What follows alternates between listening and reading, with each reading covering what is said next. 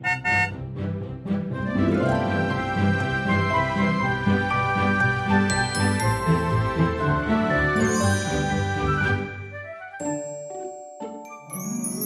迎一起跟着 JK 过一年，陪你找到真心想做的事。大家好，我是 Kevin。大家好，我是 Jerome。Hello，我是 Noel。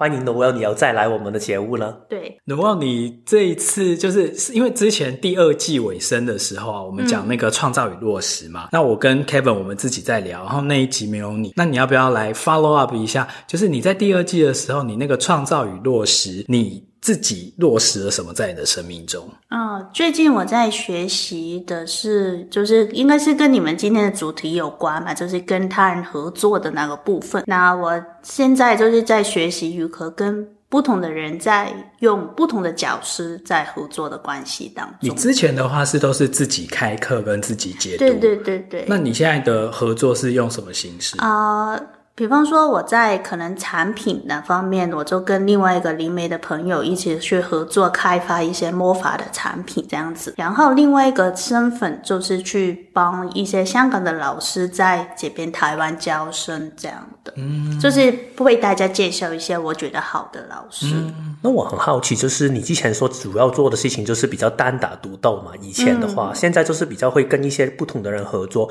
对你来说，有什么样的一个想法的改变，会让你觉得有这样的一个动能或者是一个改变呢？呃，主要是我会觉得一个人虽然是非常有力量，但是可能你自己这样子做久了，你就会发现，诶，可能你需要一些新的看法跟角度。那跟他人去合作的时候，你就可以看到他人的世界，然后两个世界拼在一起，就可以创作出新的东西。但是在这个过程里面，你会不会有一些时候担心，就是因为每一个人的性格都很不同嘛，所以其实会有一种就是，哎、嗯，但是我跟你合作会不会就是跟你合作不来啊，等等这些的担心。呃，其实我也没有诶，因为我觉得过程就是开始合作之前，我会花比较长的一段时间，大家真的聊好，就是聊天去沟通，大家想做的东西或者方向是不是一致的，嗯，这样子你就可以明确很多后来会产生的问题。但是你是会去主动挑选这些你想要合作的伙伴？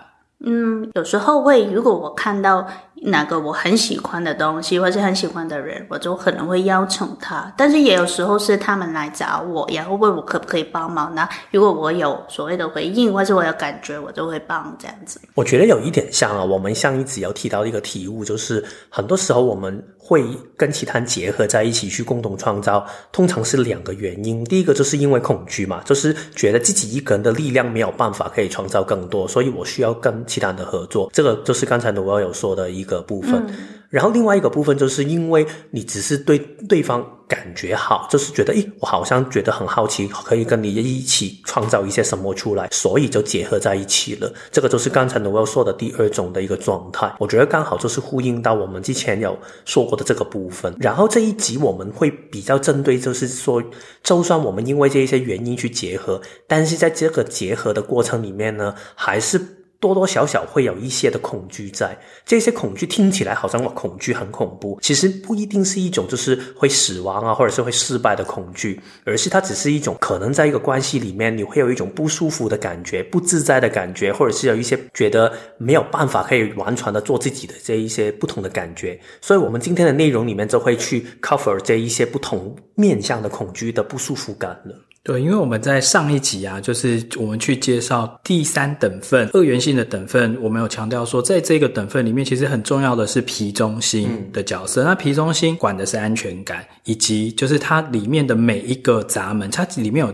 皮中心里面有七个闸门，那这七个闸门全部都是分布在第三等份，所以其实这一季啊，这三个月，我们其实要一起来思考，或者是一起来穿越的，就是我们各自内在的恐惧。嗯，而且其实我们特别会把这个主题放在第二集，就是因为啊，其实第二集我们之前有说过，我们是用爻线的结构去分配这一些内容的。然后二爻大家对它的了解大概就是二爻就是一个。通常我们很多时候说他很偏执啊，很喜欢躲起来，然后隐士这些说法嘛。其实我觉得他底层的能量是说他比较喜欢，或者是他比较需要一些自己独处的时间，但是并不代表是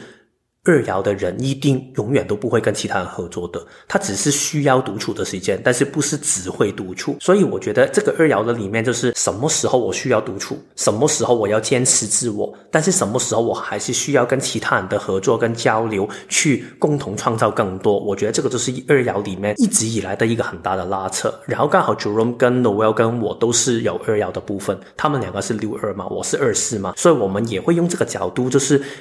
当我们很想做自己的同时，但是在一个群体里面，这个现实的世界里面，我们如何可以跟其他人互动呢？对，其实二爻虽然是隐士，对不对？但是很奇妙哦，它又有另外一个关键字是被召唤。嗯嗯，嗯，所以你不可能二爻的人，虽然你自己很喜欢独处，或者是没有那么喜欢跟他人相处。其实宁可比较是自己躲在，就是比较宅在家这样。可是其实不可能永远都是给你这个宅在家的状态，因为到某个程度的时候，会有外面的人来 cue 你，嗯，来召唤你，要出来贡献，或者是要出来服务，或者是要来出来就是展现你自己的天赋才华。所以还是必须要跟人互动。只是说，因为二爻的人是非常挑剔的，不是说谁来召唤我们都会有回应，你就是要回应到一个对的人。或者是一个对的时间点，所以这一集从一个二爻的观点啊，我们就要来看看说，在人际合作上或在人际关系中，通常会有的四种恐惧。因为我们刚才已经说了，脾中心的那七个闸门啊，其实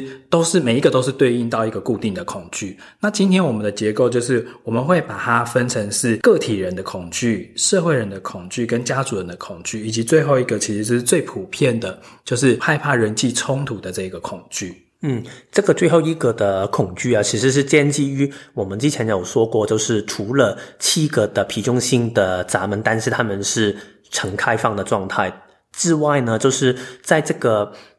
第三等分的十六个闸门里面，它也串起了三条通道，其中两条通道就是五九六跟二九四六这两条通道嘛，它会让情绪中心变得有定义，然后同时也会是一个情绪型生产者的一个。代表性的一条通道，所以换句话来说呢，其实这个情绪状态也是在这个等分里面一个很重要的状态。但是这种情绪上面的拉扯，如何可以面对冲突？尤其是五九六是关于摩擦跟摩擦跟去创造一个新的可能嘛，嗯、所以这个过程里面是必须要面对的。所以为什么我们也会把它拉进来，跟脾中心的其他不同的咱们一起来聊？对，但是整集我们也不会真的就是完全从人类图的角度啦，嗯、所以我们今天特别邀请 Noel 来，也是给我们一些更灵性上面的一些在看待恐惧的这个观点，以及到最后节目快尾声的时候，我们也会请 Noel 来帮我们抽牌。如果你现在的生活中刚好有一些恐惧需要跨越、需要去穿越的话，到最后 Noel 会给你一些建议哦。嗯，那我们就来开始第一个的恐惧了，一个个体人的恐惧。如果你的图里面你的个体人指数很高的话，那其实这一个恐惧你可能就要稍微留意一点，因为个体人的恐惧就是失去自我独特性的恐惧。嗯，所以你可以看你的图里面啊，无论是个体人的。闸门很多，通道很多，或者是你的轮回交叉里面的几个的闸门里面，都是可能偏向个体性的，那都是一个可以很好的提示，让你知道，其实你可能对这一些个体性的恐惧会比较明显多一点。嗯，为什么我们会可以分成说个体人的恐惧、社会人的恐惧跟家族人的恐惧？是因为刚好在这个皮中心的这七个关于恐惧的闸门啊，它刚好是分布的很平均，有两个就是个体人回路的闸门，然后有两个是社。会人回路的闸门，然后有三个是家族人回路的闸门。那我们待会都会一一的去讲到说对应到的是什么。像譬如说，我们第一个要讲个体人，他害怕他失去独立的自我性，是在皮中心里面那个五十七号闸门跟二十八号闸门。对，那二十八号闸门他。担心的就是他怕死亡，可是那个怕死亡不是说真的怕死这件事，嗯、他是怕他虚度此生，他是怕他死之前的人生其实活得没有意义，嗯、不知道自己在干嘛，好像行尸走肉。所以这个其实是所有个体，不是说你的图里面只有有二十八号闸门的人才会有哦，就是说只要你是个体人指数很高的人，你的设计里面都会隐藏着这一个恐惧，你很怕说你如果没有活出你独特的自我，都跟跟别人一样的话，你就虚度此生。嗯，其实这个对我来说是一个特别明显的感觉，因为一方面就是二八号闸门是我在我的图里面开的最多次的一个闸门，嗯，然后它同时也是形成一条通道二八三八嘛，对，然后另外它也是我的轮回交叉里面的其中一个部分，所以对我来说，我觉得这种个体性的感觉会特别明显。就是刚才有说嘛，就是你很想你的一生可以过得很有意义，所以你会很想去。坚持做自己要的事情，你很怕因为受到外面的影响，或者是其他人觉得要做什么，而没有办法可以做自己想做的事情。我自己心目中里面最深刻的一个例子啊，就是我当年去 Sedona 去跟 Marianne 上课嘛，然后去 Sedona 的时候呢，过程里面我。当时就是觉得哇，美国我很久没有去过了，然后 Grand Canyon 就是大峡谷那一个部分，我好像也没有去过，所以我当时就好像规划很多的行程，就是我要去哪里去哪里。但是有一个最致命的问题就是我不懂开车，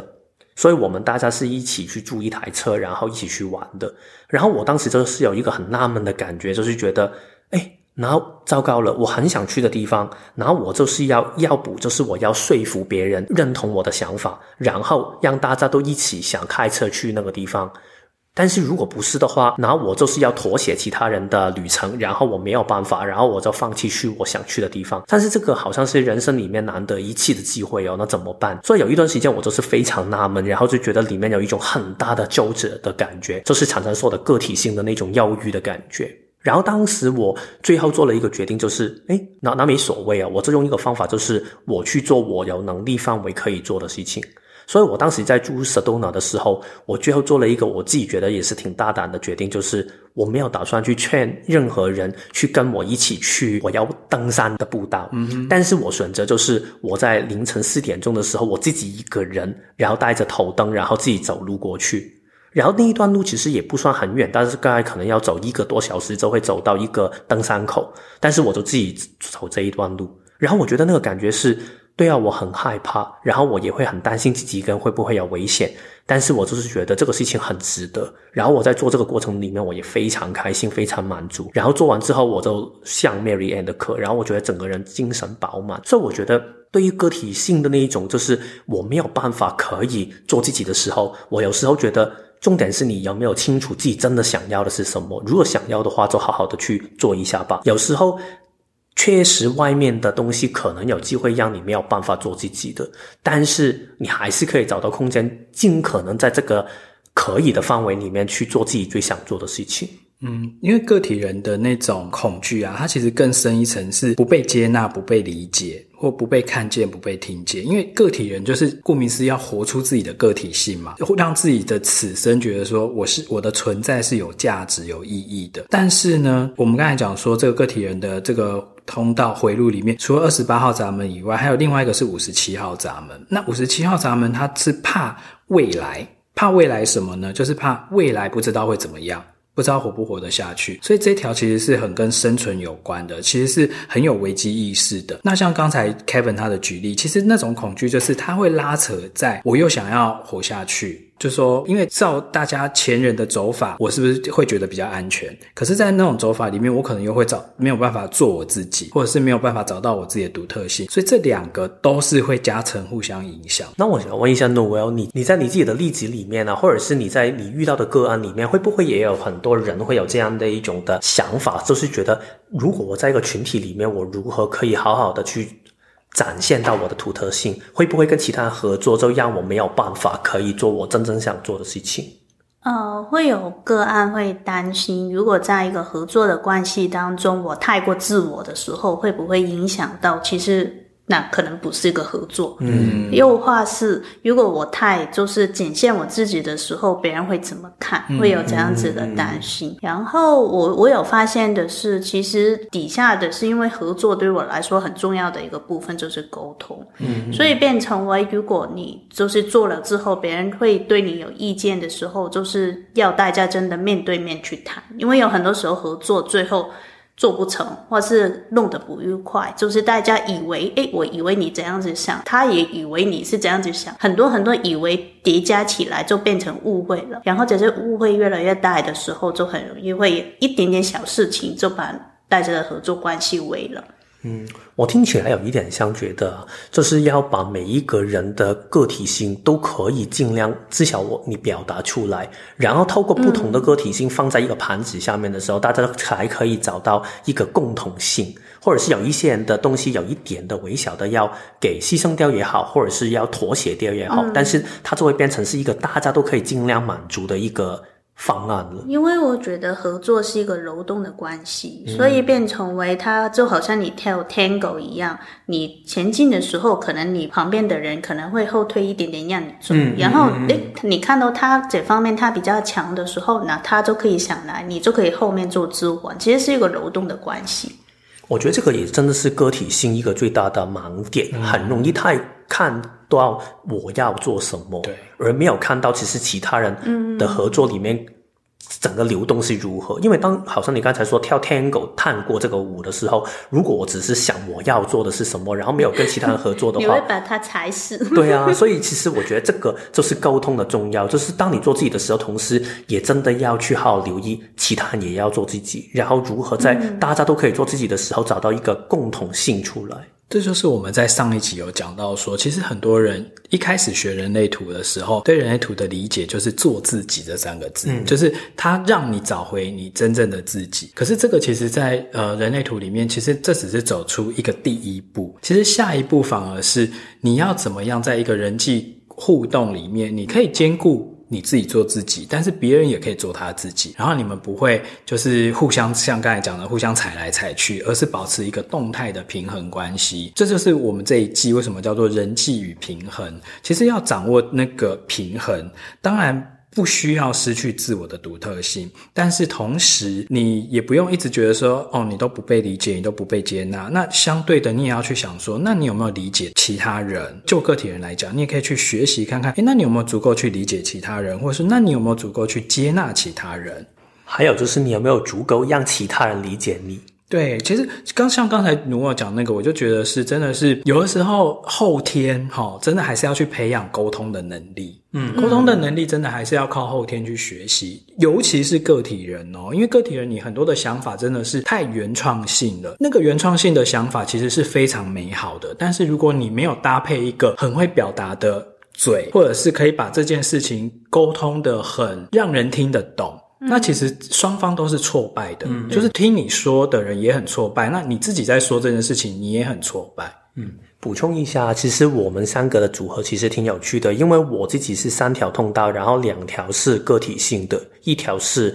家族性的。然后 Jerome 呢，他就是没有个体性的通道，但是他就是社会性跟家族性的各一半。然后 Noel 呢，他就是三条，每一个一条，所以他有个体性的，也有社会性的，也有家族性的。所以他从三个部分里面，他就会有一个更平衡的分配。他会知道如何做自己的同时，也是可以跟其他人做出一个流动。嗯，就好像我是个体性比较重，就容易忽略掉那个社会性的那种交流性的部分。但是不代表这个是一定的。但是这个就是可能你要学习的课题，是一个比较容易出现的盲点了。嗯，好，那我们来看第二个，就是社会人的恐惧。刚刚有讲到，其实社会人的恐惧在皮中心里面，社会人的回路是在四十八号闸门跟十八号闸门。那四十八号闸门是害怕深度不足嘛，嗯，就是害怕对很多事情他理解的还不够。精辟，好，那十八号闸门是害怕不完美，害怕出错，害怕犯错，所以整体而言，在社会人的部分的恐惧，其实就是很害怕失控，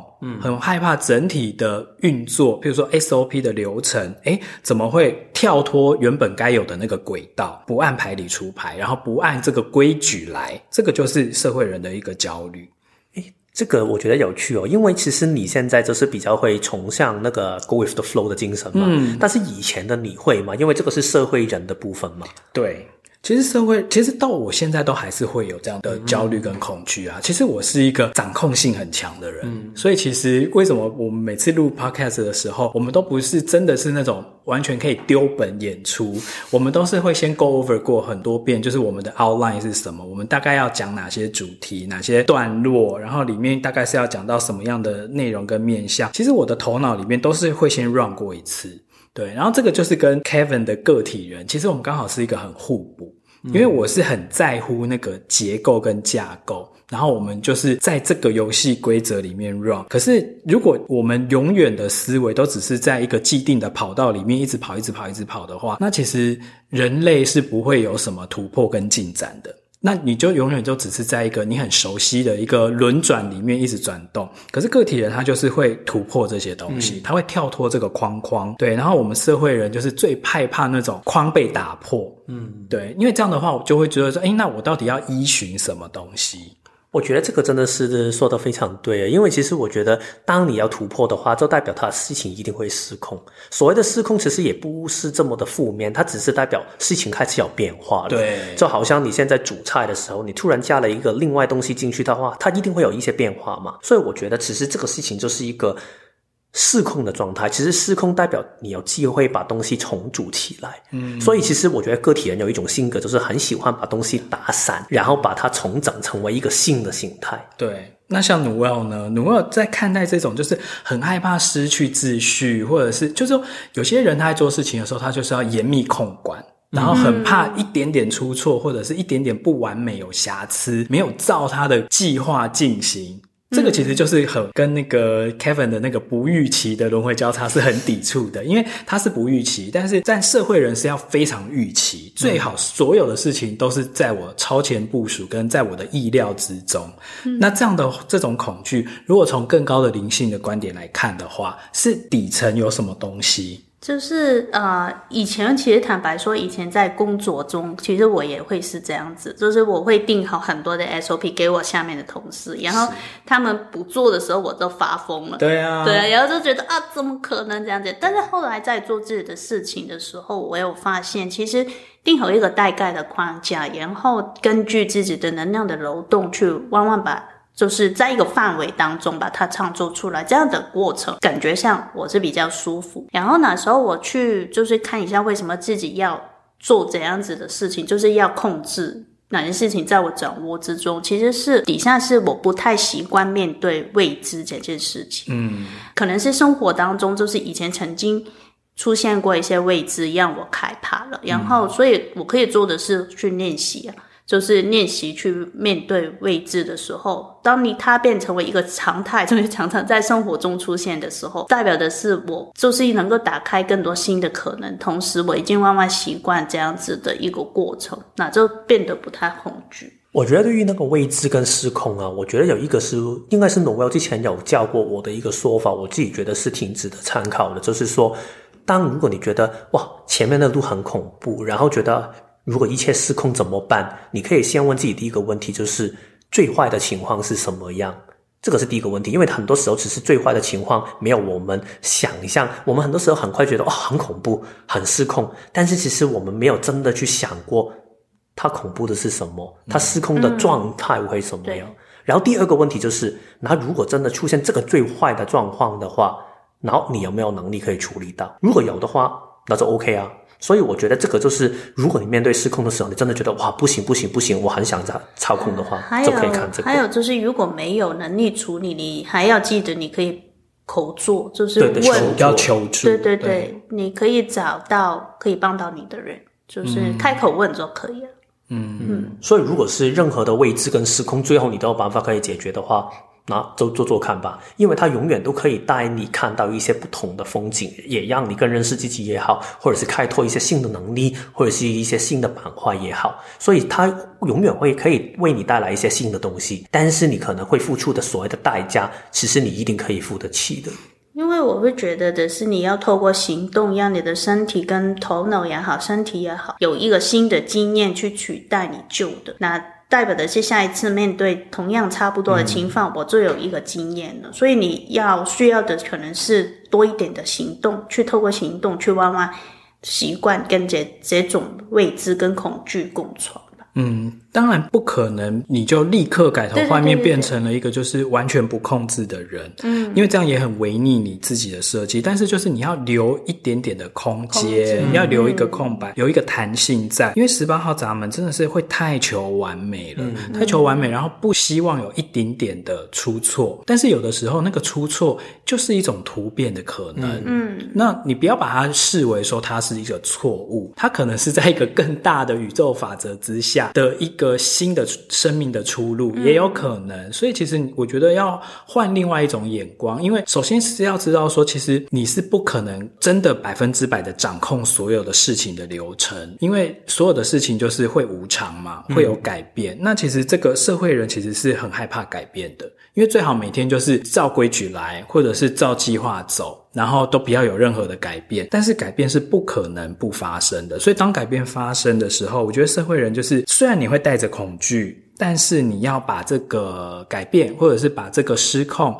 的事情，你可以把它当成是一个礼物。因为如果你的人生一直都是照原本的那个轨道进行的的话，其实你是没有惊喜的，你也没有新的刺激，你也不会得到新的成长跟蜕变。嗯，其实我觉得刚才你说的时候，让我想起啊，一八四八这两条就是社会人的皮中心的两个闸门嘛。对，然后在它的对面，就是在最右边，就是情绪中心的社会人的两个代表，就是三十号闸门跟三十六号闸门。对，这两个。咱们跟它的通道组合起来，它的东西刚好都是这两个的相反。因为刚才我们说一八五八跟四八一六这两条通道，它所有东西都是要找出一个绝对性的完美的答案，好像这样的话才会安全，可以一直重复验证的东西。对对对。然后四一三十跟三五三六这两个组合，它表达的东西就是不停在一个希望跟失望的过程里面，不停的去重复、重复、重复。然后你可能会遇到危机，你对这个事情很有渴望，然后但是它遇上危机，但是这个。所谓的危机，只是让你可以得到一个改变跟成长的可能性。所以我觉得，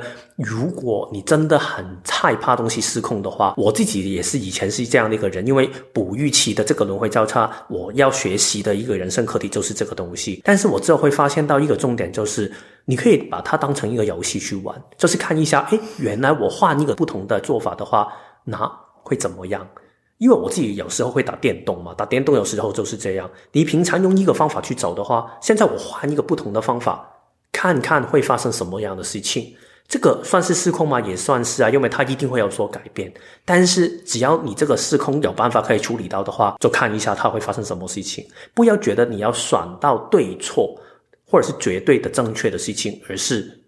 看一下，玩一下，就好像做一个实验的感觉。的确，因为我是自己是一个社会人，而且就是很很掌控的那种社会人，指数很强的人嘛。所以你刚才在讲那个时候，我就想到我以前一个经验，就是因为我每天出门上班的时候，其实我是搭公车。那以往呢，就是有两种路线。假设出我家门往左走到。某一个公车站牌，然后那个公车站牌可以搭。然后如果我往右走，又会到另外一个公车站牌，它也可以搭，都是到我公司，但是就是路径会不一样。但是某一天呢，因为有那种什么，就是要盖公园的一个工程或干嘛，结果我家就是往左的那一条路就被堵住了，嗯、所以我就不能搭左边的那个公车，我只好搭右边的那个公车。但是就是因为往右边走。的情况之下，某一天我就是突然发现了一条巷子，结果有一个捷径，嗯，是可以到另外的公车站的，所以我就是因为了我原本的那个框架。跟我原本的那个轨道被打破，所以我才有机会去发现一个，诶，其实是一个更好的东西。嗯嗯嗯，对，所以这个其实就是不用抗拒改变。虽然改变真的对我们这种社会来讲，真的是很可怕的一件事情，或者是事情不按牌理出牌，是对我们来讲是一个很冲击的东西。对，但是就是试着换一种心情去想想说，诶，那在那样的一个新的状况之下，我可以获得什么新的礼物？嗯。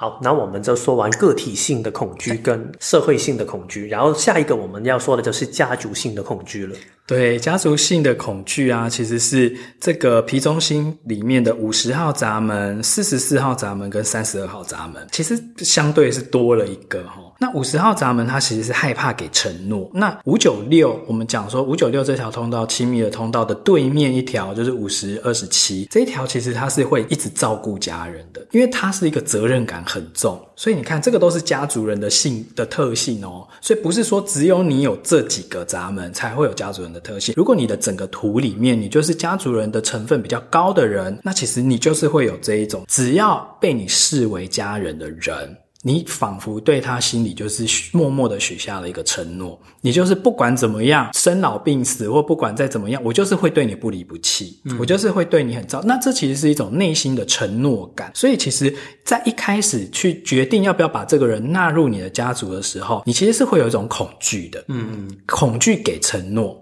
恐惧下承诺，嗯、因为下了承诺之后，你就要开始负责任。我觉得这个里最巧妙的事情啊，就是家族人或者是家族性这个东西。当然，它英文叫 tribal 嘛，就是一个部落性的。其实这个部落性的特质呢，它可以分成两个部分，一个就是能量向的部分，一个是实体的部分。怎么说呢？就是可能一个家庭、一个公司或者是一个团队。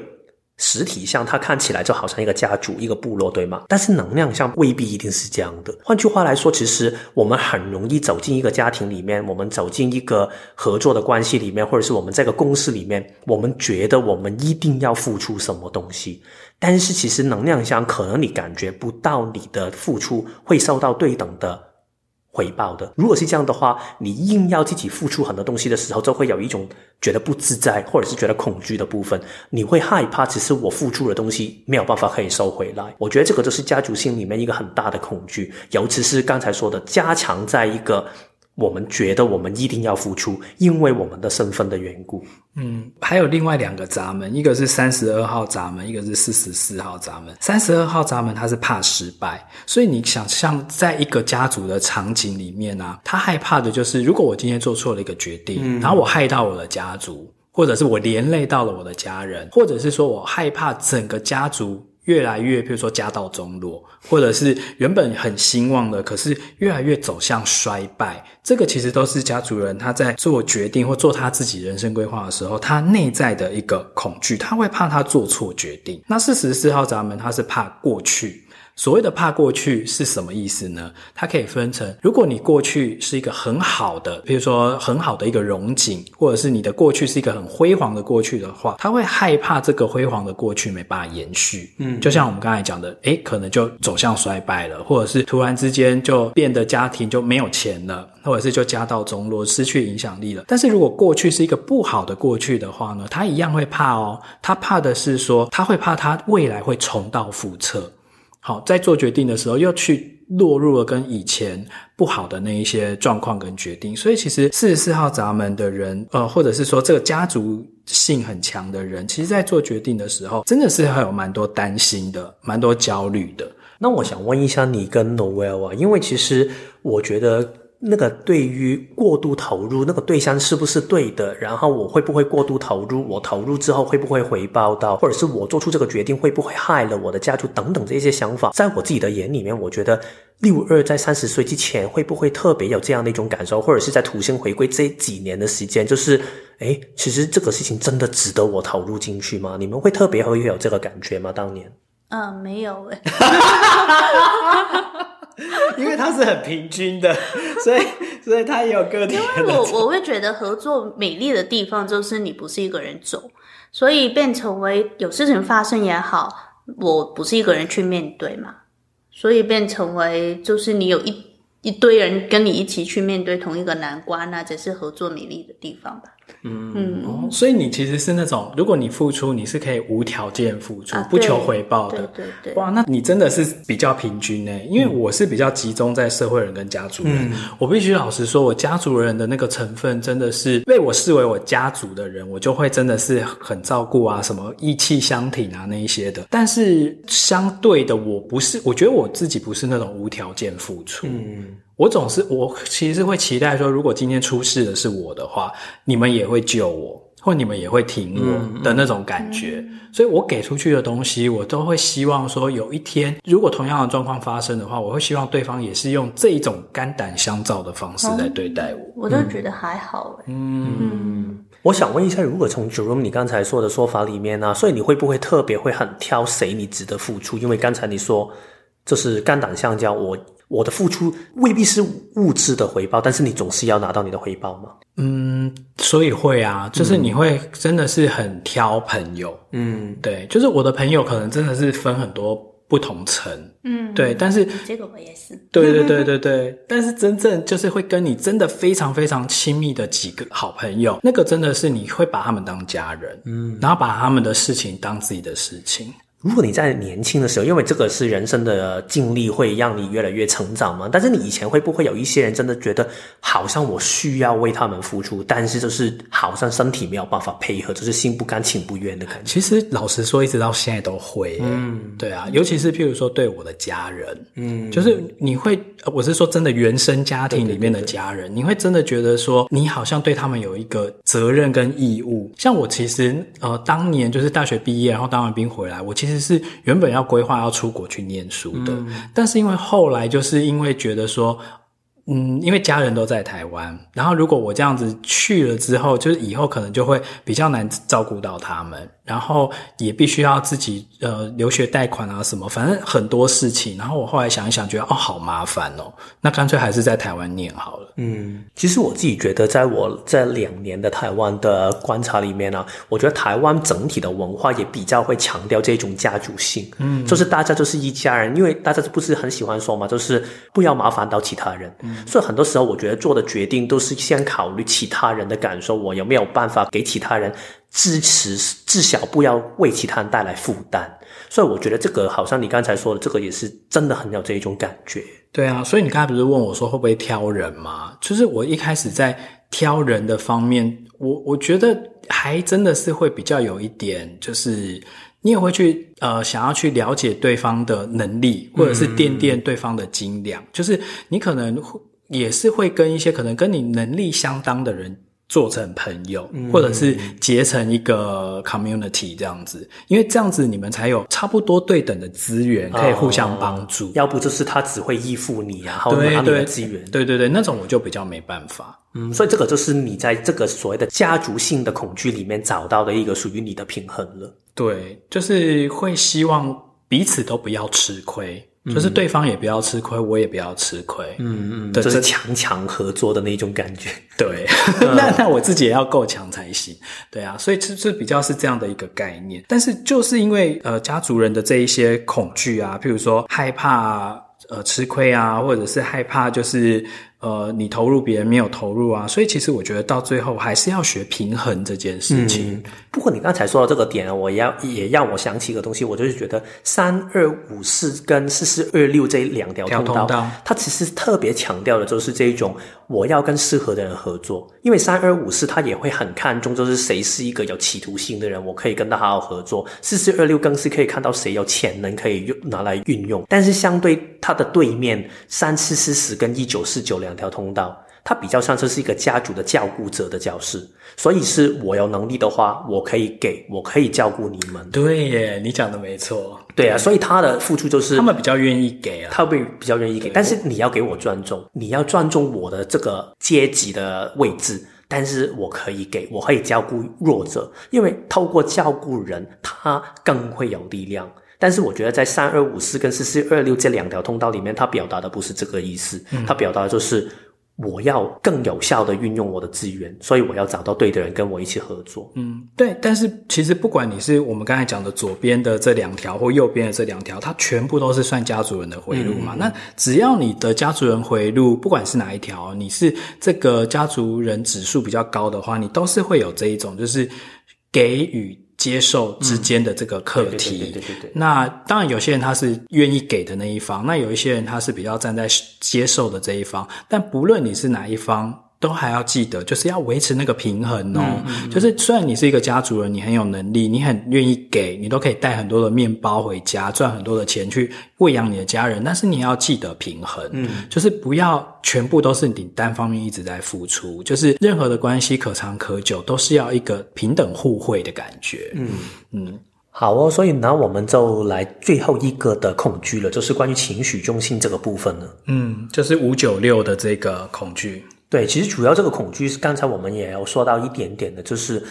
当刚才我们说的，无论是个体性的恐惧、家族性的恐惧，或者是社会性的恐惧里面，当我们遇到这一些恐惧的时候，有没有办法可以好好的去跟对方说明清楚？诶，好像有一些东西是我们彼此之间想要求的东西不同，好像有一些东西我们要找到一个更好的合作的可能性的时候，愿不愿意去把这一些话说出来？因为情绪中心的定义跟没有定义的状态最大的差别在于，如果情绪中心没有定义的人，我们常常说嘛，很容易会害怕冲突。很害怕说出来的话会惹人不开心，所以我们就不说了，我们逃避这个冲突。到了某一刻，你觉得忍不住了，或者是情绪突然爆发了，因为不稳定的时候，就突然说出一些没有办法可以救回来的话。当然，这个是情绪中心没有定义的人特别容易会有这种不稳定性，但是并不代表情绪中心有定义的人就一定不会有这一些的情绪波动性哦。他们也可以会发生这一种的事情的。所以，我们用情绪中心作为一个整体去说明这一个部分。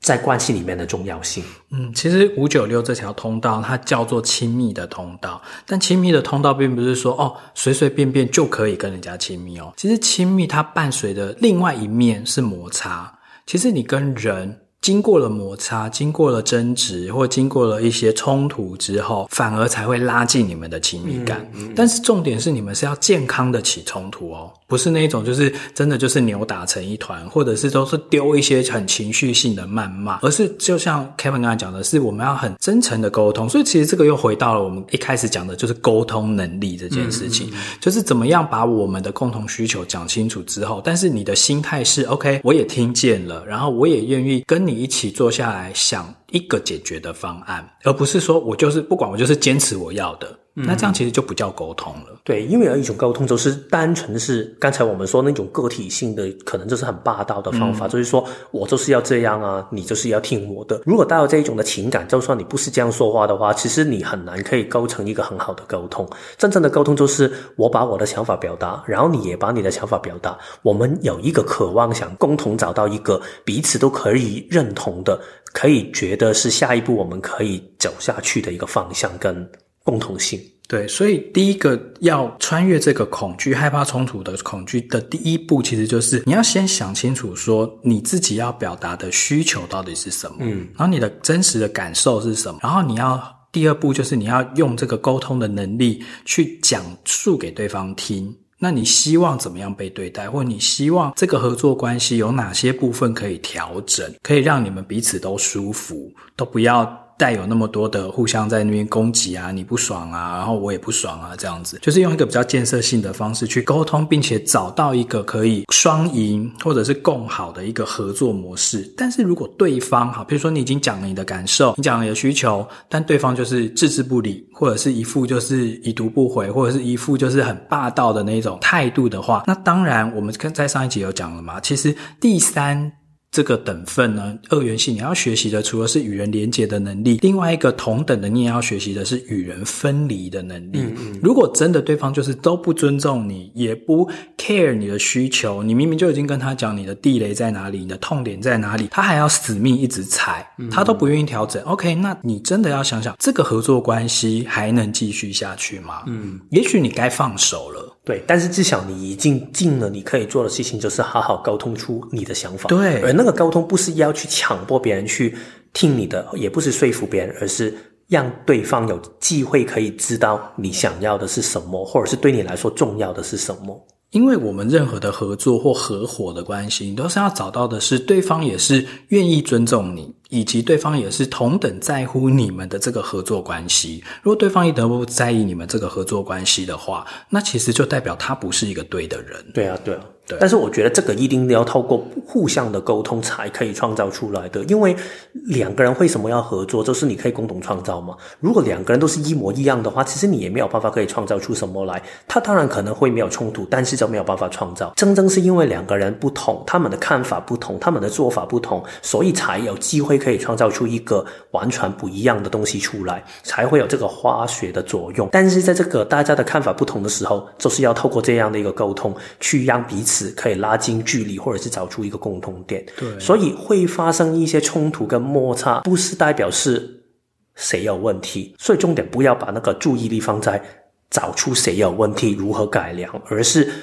只是彼此好好的了解。了解其实已经可以解决很多的问题了。嗯，就是不要害怕冲突啦。当然，你可能会讲说，诶，可是如果我们的这个合伙关系就是无法拆伙怎么办？譬如说，他就是我的小孩。或他就是我的爸妈，这个就是一个我没有办法说我我想要跟他拆伙就拆伙的关系，那没有关系。我们现在呢，就请我们的 Noelle 老师来帮大家抽牌。如果你现在有一段人际关系里面遇到了一个冲突的状况，诶，那你该怎么样去面对呢？我们今天就请 Noelle 来帮大家抽牌，并且提供给你一些建议哦。现在目前有三组牌卡，嗯，第一组牌卡呢是萨满卡。萨满神谕卡，第二组牌卡是奥修禅卡，嗯，然后第三组牌卡是光之工作者的神谕卡。你就选，凭你的直觉，你要选萨满、选奥修禅卡，还是选光之工作者？好，给大家两秒钟的时间选。大家也可以看一下年节下面那个图，然后看大家对什么样的一个样子会比较更有回应。对对对，嗯，好，那我们就来请。我要开牌哦，嗯，所以第一个这是萨满的卡，呃，你是选萨满卡的，嗯，好，抽出来了，好，那。翻开是一个代数，然后代数呈现一个陡峭的状态，然后它的英文是写着 The Tree of Life，然后它是五十八号的一张牌卡，然后它的树叶啊，它看起来就是像一些蝴蝶在飞出来的感觉。那整张牌卡给我一个感觉是很想目前很快要挣脱现在的状态，但是要记得就是你要先对自己温柔，因为你有时候。很想快一点解决，有时候反而逼自己逼迫得太紧的时候，你会发现，诶，事情好像没有变好，反而好像自己越来越负面。所以变成，如果你想要转化能够发生，你首先要放轻松，就是让自己不要一直在抖前同一个问题，不断的钻研为什么会这样子，反而问一下自己，在当下我可以做一些什么样的东西，去让改变可以发生。这是第一张牌卡。嗯哼，好，那第二张是抽到这个奥修残卡的，嗯，对。面对现在这个人际冲突，你可以怎么做呢？然后他抽出来的是有一个好像伯伯嘛，一个智一个老人，一个智者，他手上就有一个螳螳螂，螳螂，差点想说脏。然后他下面的中文字是天真。就是这张牌卡给我的感觉是，目前的冲突其实不用太就是认真的对待。认真的意思是不要把事情看得太重，因为它可能没有你想象中那么严重。有时候可能只是对方就是可能表达的不清楚，让你有一些误会。其实如果你能够退后一步去看，把它当成为一个就是，嗯，本来我是想说游戏，但是呢。感觉给我不是游戏，而是一个就是大家学习如何跟大家相处的一个机会吧。如果你还是想继续这样子的一个关系的时候，这目前面对的冲突是其实是一个非常非常好的机会，让你们大家都可以打开你们的心去交流、去互动。因为它牌卡背后是粉红色的，就是让我觉得他其实是蛮蛮有爱的，就是彼此对大家来说都是重要的人。所以如果你还紧张这个关系的时候，反而是打开你的心，去好好跟对方交流吧。了解。第三组牌卡选到这个光之工作者的牌卡。好，我们请 Jerome 来帮我们抽。来，抽出来了。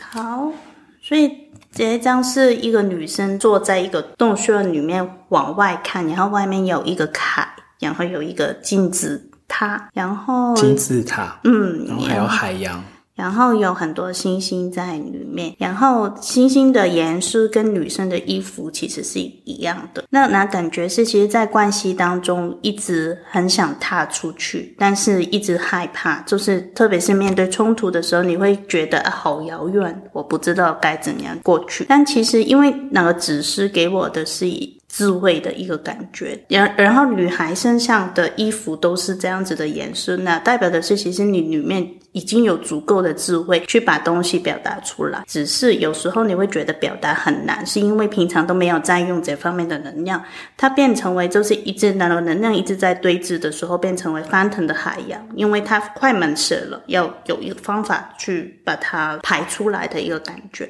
所以变成为尝试说说看一下，因为可能第一次你会发现。效果不太理想。举例，可能对方听不明白你在说什么，但是其实多练习，你会慢慢掌握到你适合你的表达方式。也要记得的是，对方是这样子表达，不等于你也要用这样子的方法去回应他，因为对方如何表达是他的所谓的他的卡玛，你如何会回应他的表达是你自己的卡玛嘛。所以变成为你可以永远可以选择如何回应对方的词语，这样子。嗯卡玛就是业力的意思。嗯，嗯，我自己听起来啊，在加总今天我们谈的内容，我自己觉得就是，其实，在我们的合作关系里面，多多少少一定会有一些不同的恐惧跟不舒服感。但是，我觉得重点就是不要因为这一些不自在的感觉，所以就放弃合作。我觉得有几个东西可以做。第一个就是先学习如何拿回自己的力量，就是知道自己。其实可以付出的是什么？嗯，也相信自己不会受到影响。然后第二步的就是问自己的初心，就是我为什么想跟这个人去合作？是因为你需要跟他一起共同创造吗？还是你很渴望跟他共同创造一些什么出来？然后就是到第三个部分了，就是好好的去打开你的心，开放跟对方合作，接纳。对方跟你的合作里面可以创造出来的任何的好处，同时也接纳任何在这个合作里面可能会让你觉得不适应跟不舒服的部分，然后也知道自己就算遇上什么样的状况，其实你还是可以跟对方有一个心态，可以跟他共同调整这样的一个合作关系吧。嗯，对，反正我觉得一切都是要回归到你自己，你自己要先稳定，你自己要先稳住，你才有。足够的能力跟智慧去处理这个冲突的状况，不然你很容易就会被他卷进去，然后你就会一样，就是很负面啊，很钻牛角尖啊，然后其实可能你就觉得说，哦，对方打你一拳，你就回他一脚啊，其实都会把这个关系越往一个毁灭性的方向去推展。那如果你要建设性一点，或者是比较正向一点的话，你要先稳住你自己的能量。嗯，对，然后再来就是发出你的声音，就是很真诚的去沟通或去说明、去解释为什么你是怎样怎样想的。那你的需求是什么？那像我们刚才节目有讲到，但如果对方置之不理，或对方其实没有一个继续跟你同等的意愿去继续合作这个关系，那其实。下一步，也许你该学习的已经不是怎么样去化解这个冲冲突，而是你要学习的是超越这个恐惧的方式，可能就是放手。而这个就是我们下一集会多说的一个内容。但是我觉得，如果刚才我们说的这些东西里面呢，下一步我们这一天里面的一个小练习就是啊，你好好去回去看一下，你自己可以挑选一段你觉得重视的关系，可能是你极强的关系，也可能是你的跟原生。家庭或者是亲子关系，对，就是看一下在这一个关系里面呢，在我们刚才说的四个范畴里面的这些所谓的恐惧跟不舒服感里面，有什么样的东西会让你特别觉得感觉到明显的？这个是第一步。第二步就是针对这一些不舒服感、这一些的恐惧。你可以做一些什么去让这个情况得到改变？可能是透过沟通，可能是透过做出一些不同的行为跟模式，这一些都是一些方法。但是就是好好观察一下自己内心里面是什么样的恐惧，跟如何去改变这个恐惧了。嗯，好，那最后努尔还有要说什么给给大家的祝福或者是什么提点吗？因为我觉得，其实合作是一件很美丽的事情，是因为它会让你觉得你走在你相信的路上，你不是孤单的，你有共同一起的朋友，所以变成为，如果在合作当中有什么问题出现，记得要沟通，因为本来是带着同一个理念跟理想一起走的朋友，如果到最后因为一些误会或是因为因为沟通没有很清楚而分开的时候呢，我觉得会很可惜啊。所以变成为如果在这样子合作的关系当中，你觉得有困难的时候，其实记得能够说出来就说出来吧。嗯，说出来有的时候不是为了要对方。对对，你不是要跟你说服说服他，或者是要他，也就是也跟你一起去面对这个困难。说出来有的时候只是你要让你们的关系没有遗憾，嗯，就只是这样而已。对，而且啊，有时候只是你单纯说出自己内心的话，对方感觉到你重视这一段关系，或者是他感受到，咦，原来你内内心里面有这样的一个感觉的话，其实距离本身就已经会拉近了。嗯对，好，那我们今天第三季的第二集就到这边结束。嗯，那接下来我们就下次见喽。好，拜拜，拜拜。